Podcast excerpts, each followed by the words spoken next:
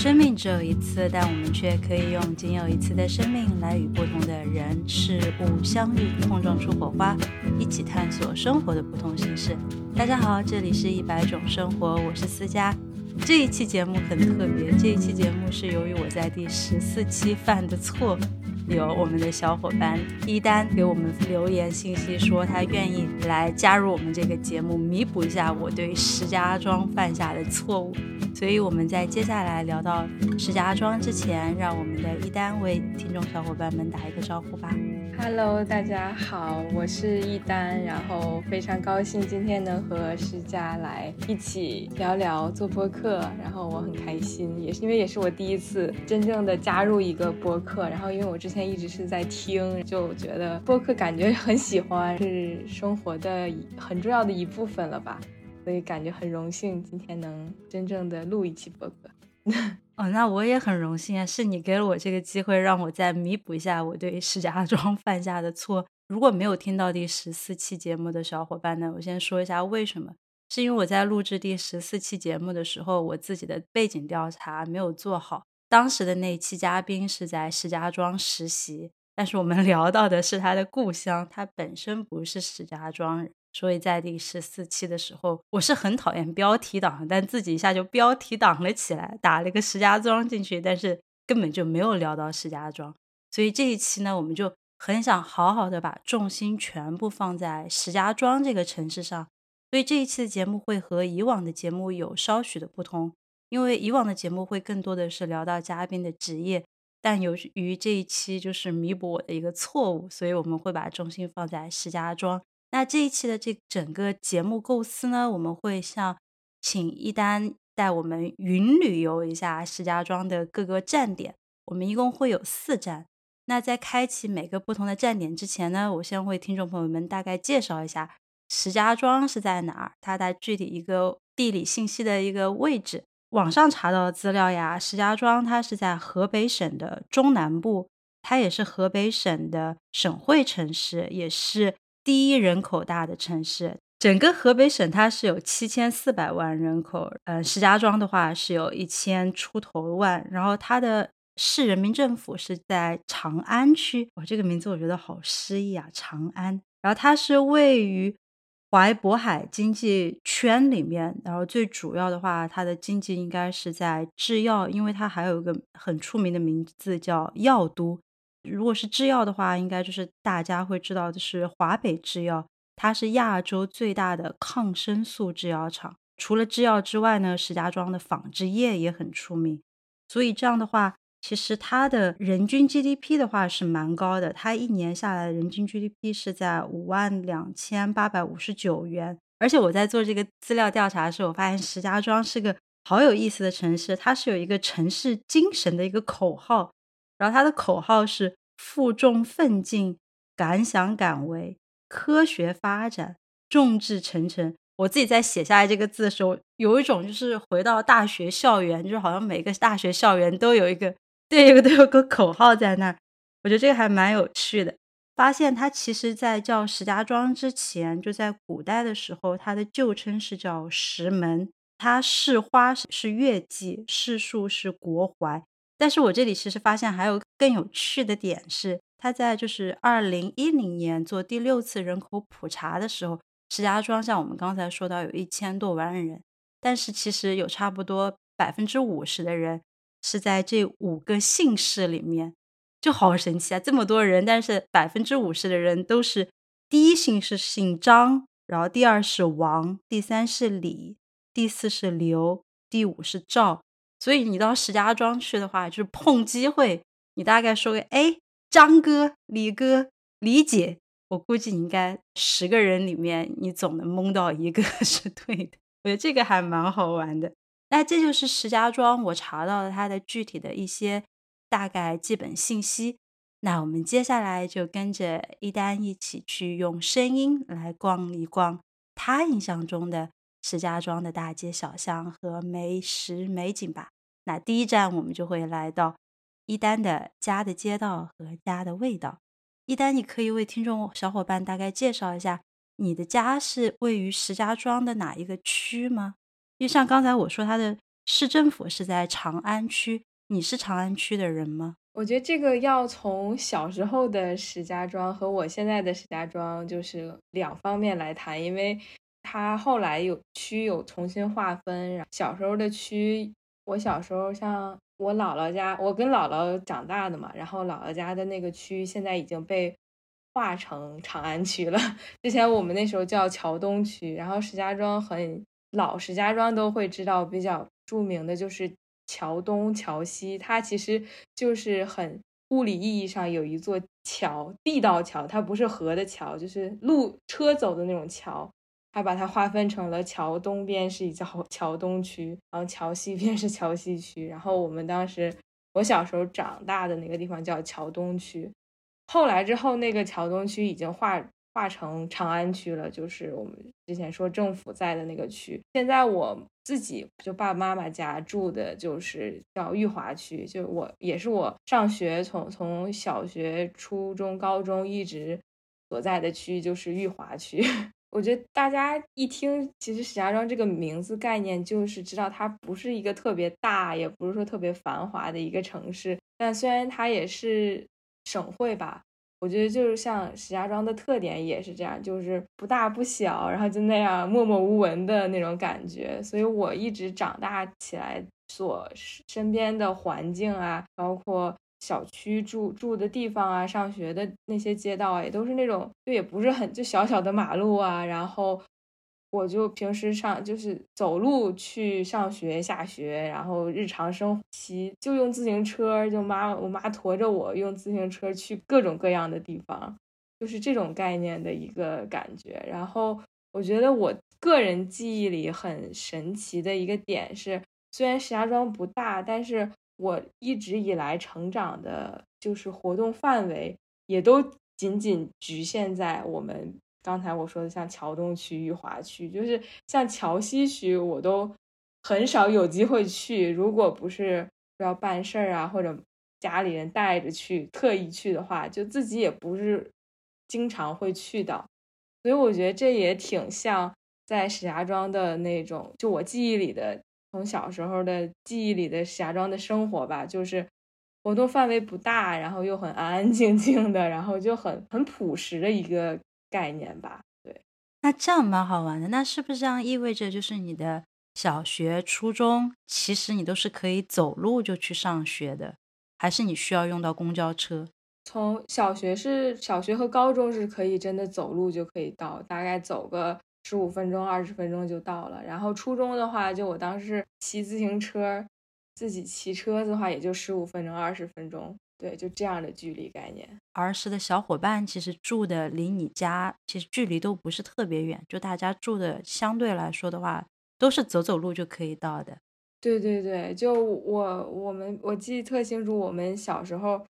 非常好的玩伴，就我们真的就是住一个院儿，然后上同一个幼儿园，然后上同一个小学，然后大家平时就是在都是可以在楼下院里玩儿啊，上学的时候也可以。一起去去学校，就是这种非常不算大院儿吧，但是又其实那个概念又很像。对，那一般早上的话，你们会吃什么呢？像我自己在四川的话，我们早上更多是吃面条，就各种各样的面条。嗯，我早晨其实就我觉得像我的话，真的我觉得是看我妈的心情，就是我妈 今天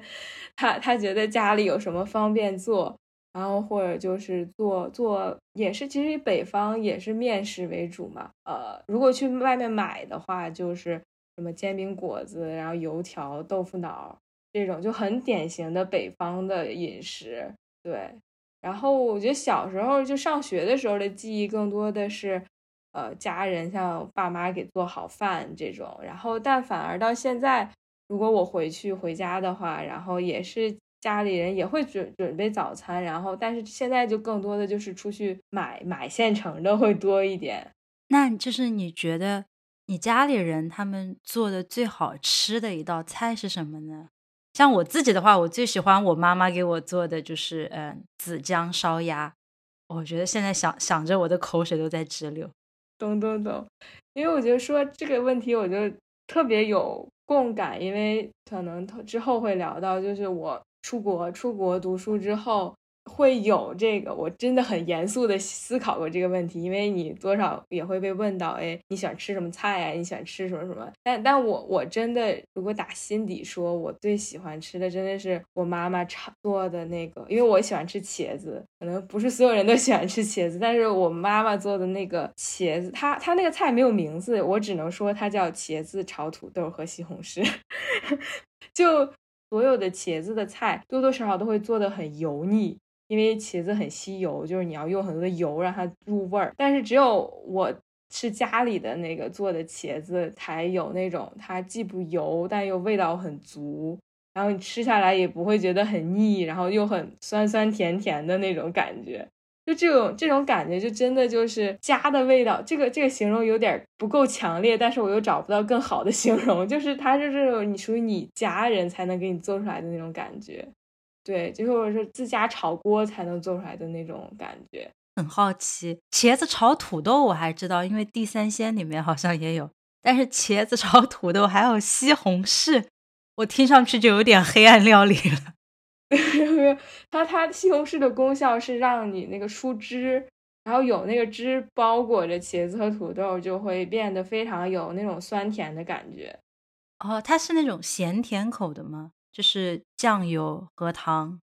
对对对，就你就你也可以甚至加一点番茄酱的那种。哦，明白。我下次要去试一试。嗯，因为我是喜喜欢吃茄子的，所以就是对这种口味比较 喜欢。对，哦，这个还蛮蛮有趣的。那这就是我们的第一站，一起跟一丹去了下他的街道，然后他家里的味道。那我们接下来的话就到第二站，就是关于石家庄这个城市有哪些地标。就是一丹，如果是我自己从来是没有去过石家庄的，如果我有一天突然跟你说，哎呀，我要想去石家庄旅游，你有哪些，比如说地标，你觉得是你个人作为一个石家庄人，觉得是一定要去打卡的呢？哎呀，其实这个问题我还想了蛮久的，因为我不知道是我太先入为主还是怎么着。我因为我总觉得石家庄是一个特别没有特点的城市，就是它不像其他的城市，一说就有一个什么什么山，有个什么什么景点很出名，就一定去看那种感觉。但石家庄它真的就是要硬想的话，可能比如说有有那个。它石家庄有一个老老火车站，因为它新建了火车站之后，火车那个新火车站启用之后，那个老的火车站它就变成了一个博物馆。好像之前我有还有一部电影叫《大象席地而坐》，这部还算蛮有一点出名。对，它是在石家庄北站。对对对，彭昱畅。对对对，彭昱畅演的那个，他是在石家庄北站取的景。如果大家知道那部电影的话，就知道他的故事背景设定的那个概念嘛。那你觉得有一些，比如说什么网红景点，是你觉得个人很雷，然后大家一定不要去踩雷的地方吗？我觉得要要网红的话，就是那种什么小镇了吧，就真的可能全国各地。好多地方都有，当然可能石家庄也有，但是是那个名字我都不太记起了。但呃，我石家庄其他的话还可能还有就是，呃，也算特产的一部分吧。它有一个那个君乐宝的制奶厂，那个厂子就在石家庄，然后它现在它也把它变成一个可以去人们去参观啊玩的一个景点儿，可以。看看奶牛挤奶之类的什么的，就我也说实话，我也没有去过，但我看有朋友他们也有去这样子。就一个外人，如果你想以旅游去的心态，我觉得可能大概率石家庄不太能满足你。但但是我觉得，如果你是以一个对中国城市探索研究有好奇心的这种。心态去的话，我觉得可能反而会更有意思一点。那还蛮好玩的。那接下来这个问题的话，就是石家庄的一年四季，你觉得它有什么特点吗？比如说夏天特别热，或者是冬天特别冷？对，它是一个呃冷热非常明显的一个城市。就夏天，呃，热到就是比比南方可能还热，就不相上下。冬天就是也真的很冷，但好在还它它有暖气。这个可能又要说起石家庄的空气了，因为那边北方确实空气质量一直也不太好嘛，所以一般好多人就是呃猛的一回去，如果待的时间久一点，就会真的呃呼吸道就会很就会不舒服。嗯，反而那些就像如果常住在那边的话，就会适应很多。我觉得这也是有一点有点难过的地方吧，让人觉得。因为那边没有办法，它它空气就只能这样，那人们身体只能自己适应这样。它最近的空气质量也还是比较差嘛？因为我好像最近关于雾霾之类的信息啊、消息，在网络上看上去比较少很多了。是的，是的，我觉得近几年好像大家不怎么提起这个事儿了，但是它还是在的。我自己感觉是肯定还是多少还是有的，但只不过人们不太把它作为一个事情来讨论了，就人们接受它了，有点这种感觉。就是住在石家庄的人，嗯，也没有什么办法嘛。然后外面的人，因为现在也也不太，这 就关注点也不在这上面了，感觉。对，对，加上近起来。关注点最近也不在这个雾霾上，因为也有可能是近几年疫情和经济整个大环境的影响，大家的重心就是在恢复日常生活当中。是的，是的，是的，没错。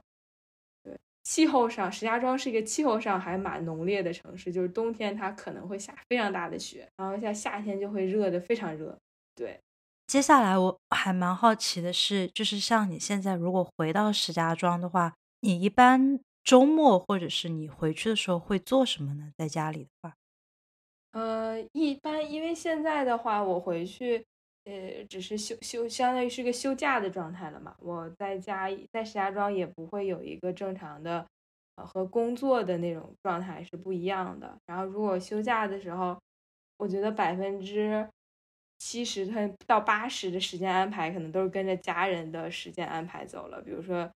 家里人今天哎，大家我们一起去去哪哪哪儿？一起如果出去玩儿，可能哎一起去去临郊的哪哪玩儿，或者一起去哪个亲戚家，就这种感觉。然后，所以，呃，我觉得我如果现在再回到石家庄的话，就是一个就是相当于陪伴家人的一个模式状态。我和朋友会约着去。我们叫它街道探索也好，就是就是去有点像半压马路半就是闲逛的那种感觉。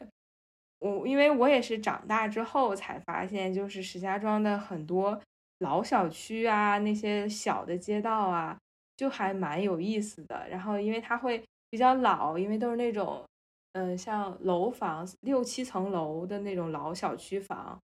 就那种小区，就你我觉得随便走走逛逛，然后因为它那个小区氛围除了老旧，它还给你一种就是很悠闲又安静，但是又有生活气息的那种吵闹。完全明白，因为我自己也会这样，就是我每次回回家的时候，我也喜欢就是跟朋友一起在大街上这样瞎逛。你觉得石家庄是一个？治安比较好的城市吗？因为像我自己个人的话，你让我晚上十一点以后晚上这样走的话，我心里会慌。嗯，懂懂。其实我觉得，呃，如果要有给一个好和不好的答案的话，我会选好。但是这个好里面肯定包括了，呃，就是比如说让我十一点在石家庄的街道自己走，我也会害怕。就是这个这个里面会，它它肯定会有危险因素的存在。我觉得这个在任何地方都适用嘛。但是我想说它好的原因是，至少呃，比如说你晚饭后遛个弯儿啊，然后在小区里也好，或者是家附近街道上走走啊，那种还是蛮惬意的，就不太会呃治安问题不太会就是打扰到你享受这个散步的过程。所以我觉得就是总体上还是 OK 的，对。这一站的话，我们就聊了石家庄的一些，比如说地标，你哪些地方可以去打一下卡，哪些地方不用去打卡。石家庄的四季的变化和一丹他在石家庄会做的一些事情。那我们接下来到第三站，第三站的话，我们就会把目光关注到石家庄的美食和特产上面。那其实我们刚才也有聊到一些，比如说一丹家里会做一些什么菜，我到现在都还记得，就是那个茄子炒土豆，还有加西红柿。我太好奇了，这个菜做出来会是什么样子？我今天晚上就要试一试。那一丹，你可以跟我们讲一下，石家庄是有一些什么特色菜的吗？就你的印象来说，有什么菜是在石家庄能吃到，在其他地方吃不到的吗？哈哈 呃，这个就要说到一个蛮久之前吧，有网络上有一个梗，就是呃石石家庄的特色菜是安徽板面，就它安徽板面是一个安安徽的一是是一个在石家庄的路边蛮常见到的一个小就是店面。对这个，其实，在网上，如果大家去搜的话，有蛮多相关文章的，就在解，就是他们就在分析为什么安徽板面会在石石家庄流行。什么是板面呀？我很好奇。板面就很宽，然后它会是有汤的，然后里面会加上加蛋呀，加加什么豆腐啊，然后菜呀，就是一个非常饱腹，然后能解决你你所有的那个。呃，味觉上的就是不，然后又很便宜实惠的这么一个吃的，对对，这个这个还其实这个梗还是有流行过的之前。然后说实话，我自己对板面的印象不是很深，因为我我像我我小时候像我们同学，就是初中的时候中午放学，我们同学有的直接就去学校门口吃板面。然后，但我初中的时候都直接回家吃饭了。就是我我的成长记忆里，好好像也没有板面这个东西。那除了这个安徽板面之外，还有什么是石家庄的特色菜吗？比如说，或者是一些特色餐厅，你自己个人很喜欢的？这个算河北的吧，就是像驴肉火烧这个东西，像保保定的特产嘛，但是在石家庄也很就经常吃。对，像我们小时候就是驴肉火烧和肉夹馍，就是两个就是经常会吃的 一个非常饱腹又很好吃的一个东西。驴肉火烧它真的是驴的肉吗？对对对啊，就是把驴肉做成酱酱牛肉，但是做法很像，但是就是它是驴肉，然后把它切碎，然后塞进火烧里。火烧它分。如果是保定产的火烧是圆的，然后如果是河间，河间也是河北的一个地名。以河间驴肉火烧的话，它就是长条的。哦，那我还蛮好奇的，我还蛮想去试试看的。啊，下次一定要去试试看驴肉火烧。哎，我可以冒昧的问一下，你完完整整在石家庄生活是有多少年呢？呃，我十六岁出的国，那就从就前十六年都在石家庄。然后我后来回国之后，大概又连续可能在石家庄生活了九个月，八九个月，就不到一年，然后这样子，然后后来就就现在就来深圳了，可能所以也就加一块儿的话，大概十七年这样子。嗯，那你觉得就是在这十七年当中的话，你生活在石家庄，你的开心指数或者是快乐指数它高吗？嗯，我觉得诚实的讲，呃，如果十分是满分，就是最快乐的话，我可能会给个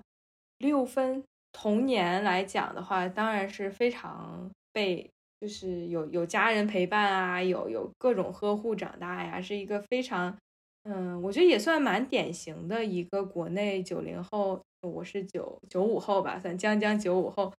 九零后孩子的一个成长路径的，就是家里父母都有工作，然后也有就是日常生活也不是特别有担忧啊，然后可能当时家里也没有有很多钱，但是能给你的都是最好的，所以从小到大都是被呵护、被爱这样长大的。嗯，所以我觉得这是这是我首先特别一直很感恩、很感谢的点。但但我觉得我让我减分，就是觉得不快乐的点，反反而也是这种有一点封闭，就是相当于它一个一在一个北方小城，它能你每天看到的事物和你每天接受到的呃思想观念，你能你你你你眼前的世界只有这么大。就小时候可能感受不是那么深，但是越来长大之后，你又你就越会觉得自己就难受，就是身身边的人，你觉得他们怎么都过得这么适应，这么就是可以融入这个环境，但是自己就会觉得我不太认可他们这种思维观念也好啊，或者甚至说严重点，就为人处事相处方式也好啊，就都会有蛮不一样的感觉，所以这是让我觉得会不快乐的点。完全理解。那如果这样聊下来的话，那你觉得，就是你之前十七年的生活和你现在在深圳，我可以问一下，你你现在在深圳生活了多长时间了吗？我现在在深圳待了一年多，一年，我是四月去，呃，一年零两个月。那你十七年在石家庄，然后一年零两个月在深圳，你有感受到？这两种生活有什么不同吗？就如果用三个词来总结的话，你觉得会是哪三个词来代表这两种不同的生活呢？呃，这个问题我自己有想，我可能更多想到的是，呃，深圳现在给我的一些感受吧。我觉得深圳首先第一个词我想到的是自由，呃，因为首先它是相当于相对于脱离你之前的成长环境，脱离你的家族，脱离你。你周遭的一所有那些关系氛围，那些关系网网络的一个一个地方，所以在在这个城市，你就是你就是你自己，然后你你可以做，就是没没有什么人会在你耳边说哦，你今天要去做什么，你该怎么怎么样，就是在在深圳是是这样子的，对。然后另一个词我想到的是绿色，因为呃石家庄的话，是因为像北方城市多多少都会它。它的自然环境不会那么的丰富，然后当然我也很喜欢石家庄的树了，但是相对于深圳来说，这边会有很多山啊，很自然自然的环境会好，大片大片的那种绿色的感觉会很多。最后一个词，我我想的是漂浮，就是现在的状态是一个飘在空中的感觉，因为我可能我不知道。我在，我也不能说深圳是我家，但是我也不太知道那我的家在哪儿呢？对，就这种感觉，完全完全能够理解你现在的那个想法，因为好像这应该是每一个不是生活在自己家乡的人，生活在异乡的人都会感受到的，一开始的迷茫感和孤独感，有一种寻根，但是你的根。是不是等于你的老家呢？好像它也不能画上一个完全的等号，所以我觉得这这就是个很正常的，所有异乡人他都会都会多多少少有这样的感悟。那这样的话，其实就很自然的带到我们最后一站，美丽石家庄的最后一站就是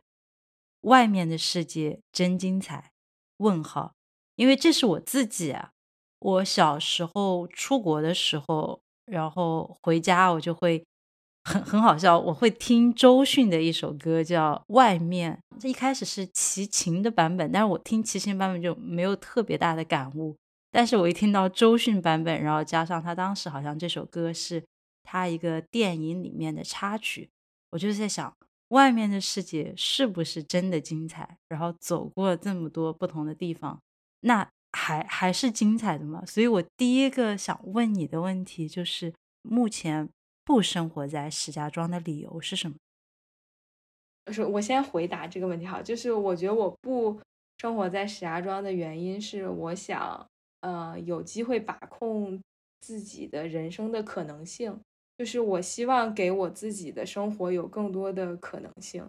我如果在石家庄的话，我可能已经知道我后面的路会是什么样了。不管我做什么职业，我做什么工作，但是大概率你你也跑不出要有一个工作，然后肯定会更快的结婚，进入一个正常的人生轨迹。然后如果结婚之后就要涉及对方的家庭、自己的家庭，然后进入一个新的人生篇章，各种人生琐事的那种感觉。当然，我不是说。这种选择不好，只不过我我现阶段以我嗯，像我来深圳的时候二十二十五岁，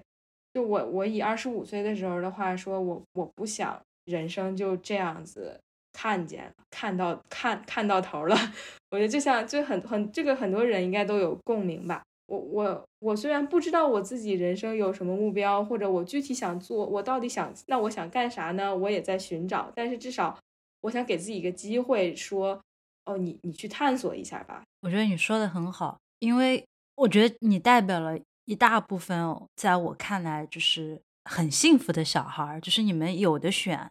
你们可以选择在老家，也可以选择出来，像我跟你也一样。就是我们都有有这个选择权，但我相信其实有很多人他也没有这个选择权，所以我就在想，所有的人他就是离开自己的家乡到其他地方去拼搏，去探索生活的不同可能性。那你探索完了之后，你还能回去吗？觉得这个其实是还蛮有趣的，所以我觉得你很幸运，就是你现在的话。我相信你，如果你愿意回家的话，你也是有这个选择权，可以回去的。那其实这样的话，我就蛮好奇，你一开始有说到你不想生活在石家庄的理由，有一个是自由。那你觉得现在生活在深圳，你得到了你当时想要的自由了吗？嗯，哇，我觉得你这个问题也问的特别好，因为也是我过去一年在深圳会时不时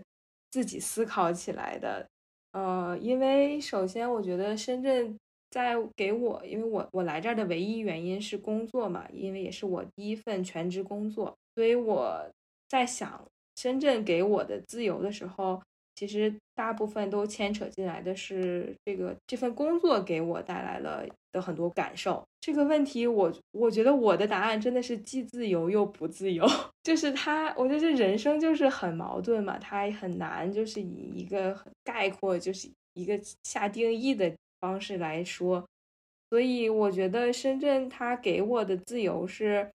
呃，我真的能选择去做很多想做的事儿。比如说，我我可以选择去进行很多个人的自我探索，就是小小到，比如说我我今天想去新学一个运动，比如说爬山。在深圳，因为我之前是一个从来不爬山的人，但是因为深圳它的真的自然就是它有很多山。那个很很好爬，然后你你也就是都是免费的呀，就是也很好上手。然后我在深圳就开始探索了很多不同的山，然后我也发现了自己哦，原来我还挺喜欢运动的，就是就这种感觉就会，你会觉得自己的生活就是更的变得更宽了，就是之前没发现的面儿也被探索出来了，就这种方面就很自由。然后同时不自由的点是。我觉得人，你你你肯定还是会被工作所牵制。这个点我觉得很难具体说一个例子，但是一般如果现在打工人都懂了，就是你你你很难，你有很多要去做一些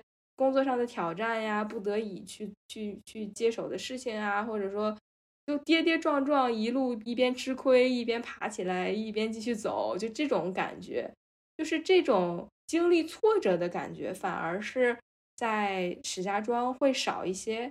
因为你石家庄相对于来说会有更多一个熟人社会，一个熟人社交也好，甚至在你的工作上不会有那么多把你自己放在一个大大草原没有人管你的那种状态，所以这种方面在石家庄就会相对于比较安全，然后会比较平稳，然后也不会有那么多。机会让你受挫，你可以把它理解成不自由，但是另一方面，你也可以，我我反正现在就是把它当成一种，反而是生活给我的礼物，就是这种不自由让我学会了更多的东西，就是经历的挫折也好，或者说从呃工作上就觉得自己探索的吃过的亏也好啊，就是受过的挫也好，这些我就我觉得都是收获的一部分，就是它让我成长了啊，所以就是它都是好的。所以我现在是一个这样的心态的。那你目前你觉得生活在深圳的一个整体感受，你是满意的吗？呃，是满意的，但是这个满意吧，肯定不是那种十全十美哇，我的人我的人生就是完美的那种满意，不是。所以，因为我还是有会觉得有自己，比如说从职业规划也好，或者说未来方向也好，还有很多。不确定啊，或者也在探索，就是也也比较有点浮在空中的那种感觉。但是至少现阶段我已经得到的这些东西来讲，我已经是很感恩和知足的了。所以我觉得我还是挺满意的。其实上学的话还是蛮枯燥和有很多压力的，就呃反而现在如果在在深圳，我是一种工作和呃就是人生会有更更自由、更更多可支配的那种感觉的时候，是我觉得是最享受的一个感觉的。对，完全同意。当你的时间完全被自己所支配的时候，太爽了，这种 感觉。那。我们最后这个问题其实是有一单提出来的，是有一首歌叫《杀死那个石家庄人》，就是在你发给我这个问题之前，我是没有 听过这首歌的。但是，一搜的话，我发现哇，原来这首歌这么火，就完全就是已经展现出来了，我已经被这个时代的潮流 给抛除在外。这首歌。它其实里面的歌词，我有在网上有查它的歌词大概的一些意思。它上面也有说，它这首歌不是特指呃那个大爆炸。嗯，听众小伙伴，我在这里的话，由于版权问题，我会放大概三到四句这个嗯杀死那个石家庄人的歌曲片段。但是如果你想听完整版的话，你可以到哔哩哔哩或者其他的一些相应的网站上去听有版权的歌。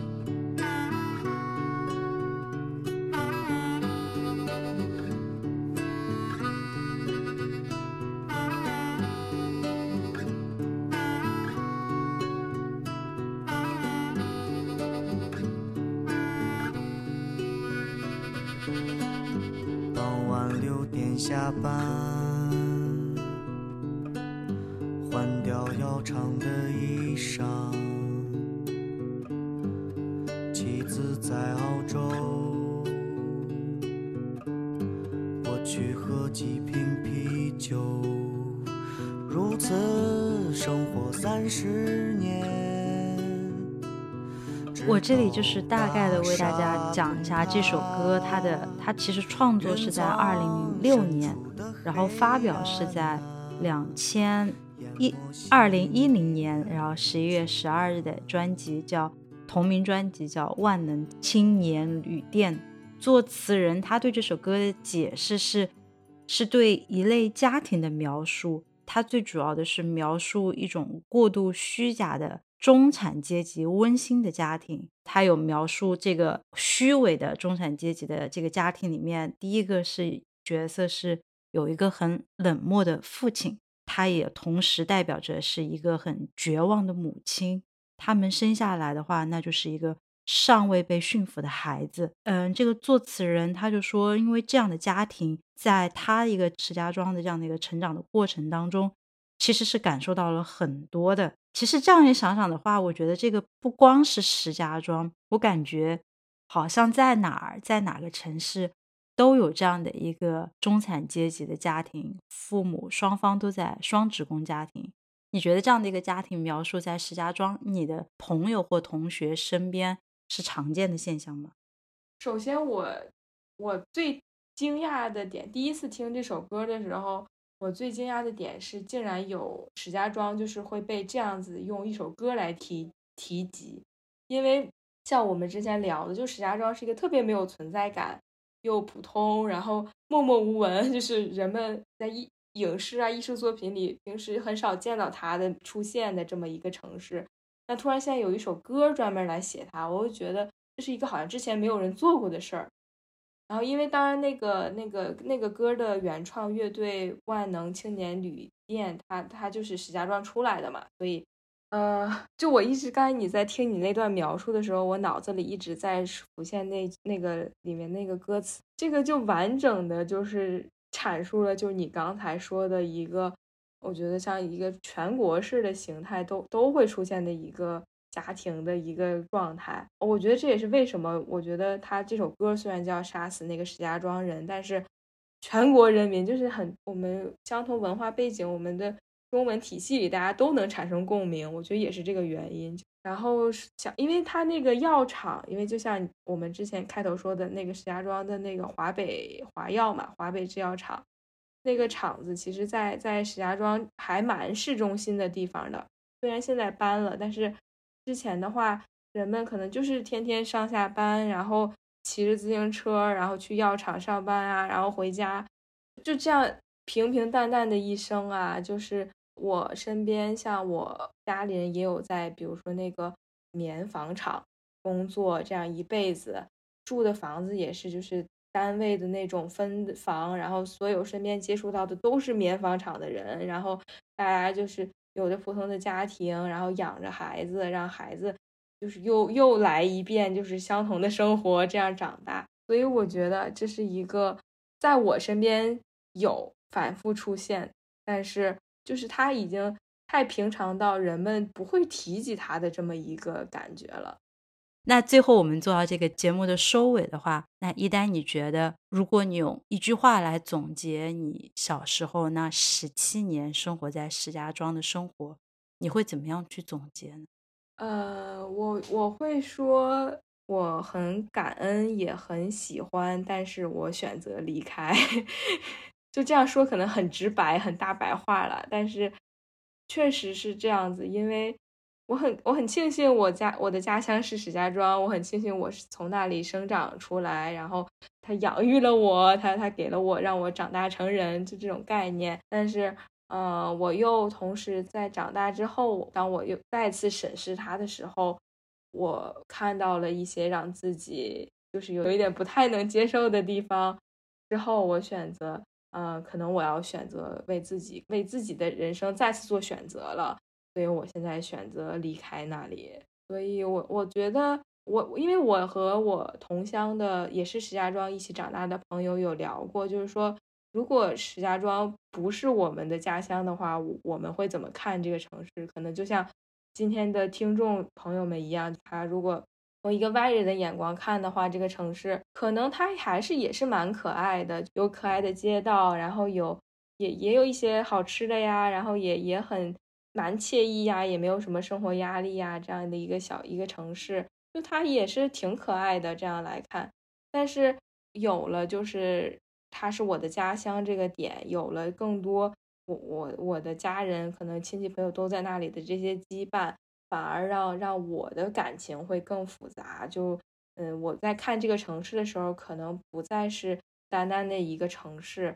因为它反而是我过去十七年所接受到的一些规训也好，然后可能甚至长大之后，他给我的一些不好的反馈也好，或者说。一些让我感受到有一些压力的点点也好，就这些点会涌涌上来，让我觉得现在在看他的话，可能就会有一点不是那么的 美好。所以我觉得，呃，可能家乡的魅力点也在这里吧，就是你对一个地方有了更多的羁绊，你对他的感情也会更复杂。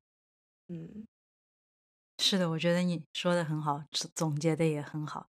那这就是我们这一期的一百种生活。我们跟着一丹一起，从声音里面畅游了一下石家庄的大街小巷、石家庄的美食特产，